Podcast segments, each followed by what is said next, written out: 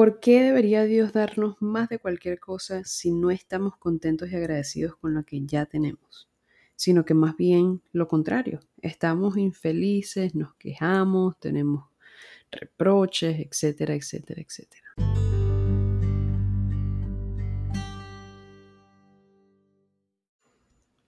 Bueno, la cosa está que Dios no responde a quejas. Ese es el, ese es el punto principal. Él responde oraciones, Él responde peticiones hechas con agradecimiento. En Filipenses 4:6 podemos ver, por nada estéis afanosos, sino sean conocidas vuestras peticiones delante de Dios en toda oración y ruego con acción de gracias. Acá no se trata de lo que tengo o no tengo que me hace amargado y desagradecido o contento y agradecido. ¿Ok? Nuestra respuesta a las circunstancias de la vida no tiene que ver con que ahorita tengamos o con que nos falte. El problema es más una cuestión de actitud, es un problema de carácter. Y todos tenemos si te pones a pensar, todos tenemos suficientes cosas para estar agradecidos. En este momento probablemente estás viviendo alguna oración que en algún momento hiciste.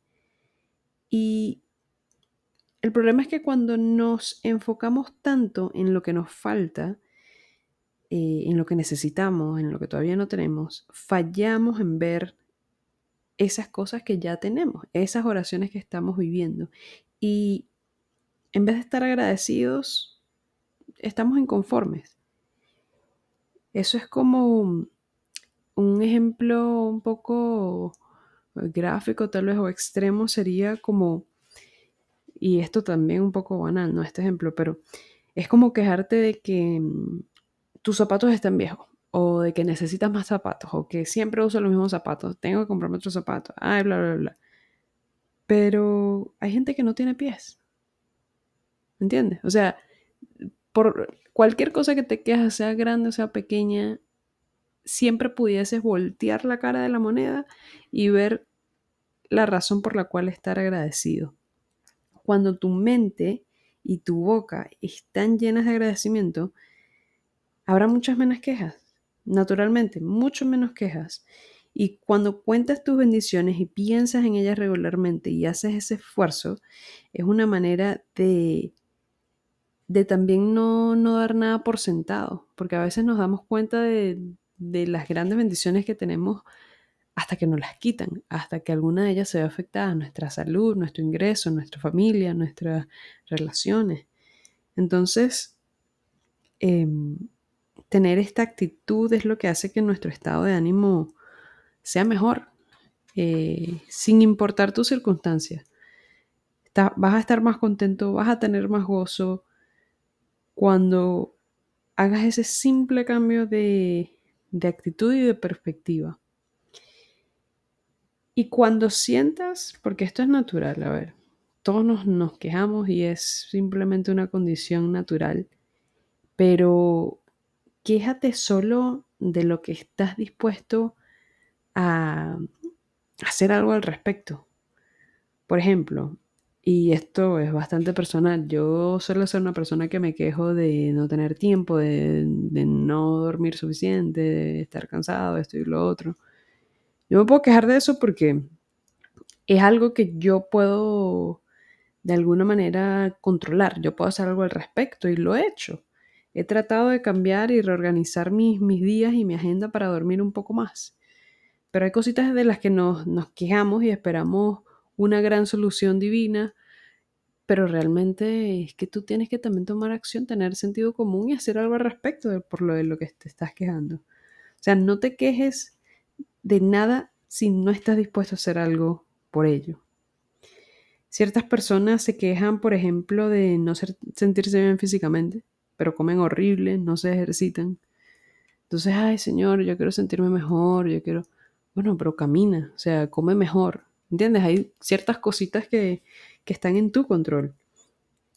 Entonces, eh, por ejemplo, ajá, otro ejemplo, el, que yo también uso, que no tienes tiempo, no tengo tiempo para esto, no un tiempo para lo otro, pero le dices sí a todo, no pones, no pones límites, no pones, no pones unas barreras para, para tu agenda. Y como te digo, a veces oramos por estas quejas y no vemos respuestas. Primero, por esa actitud de queja. O sea, Dios no puede estar respondiendo una queja. O sea, ven con Él en oración, en agradecimiento. Em, pero bueno, también requiere un cambio de nosotros, ¿no? Pero bueno, para no alejarme del tema principal, mi invitación el día de hoy es estar más agradecidos. Eh, es algo en lo que yo también estoy trabajando. Eh, porque es muy fácil ver más allá, es muy fácil enfocarte en el futuro, en lo próximo, en el siguiente paso, pero siéntate agradecido de lo que tienes ahorita. Esa es mi invitación. Siéntete contento con lo que tienes, no te quejes tanto, toma acción en las cosas que puedes controlar, de las que te quejas, pero sobre todo, ten un corazón agradecido.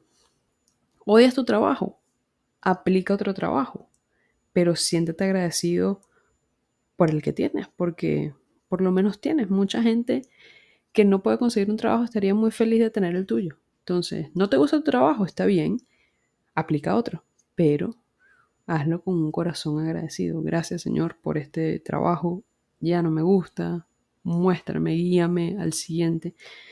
¿Me entiendes? Es una, una actitud eh, mucho mejor. Este, hay una frase que me gustó mucho acá para cerrar, que, dice, siéntete contento con lo que tienes mientras obtienes lo que quieres.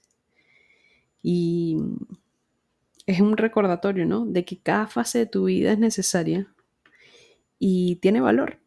Deja que la gratitud sea parte de, de ese trayecto en vez de murmurar, quejarte, hacer pataletas. Es fundamental que nosotros consideremos que no podemos llegar a una mejor posición de vida a través de la queja. No podemos.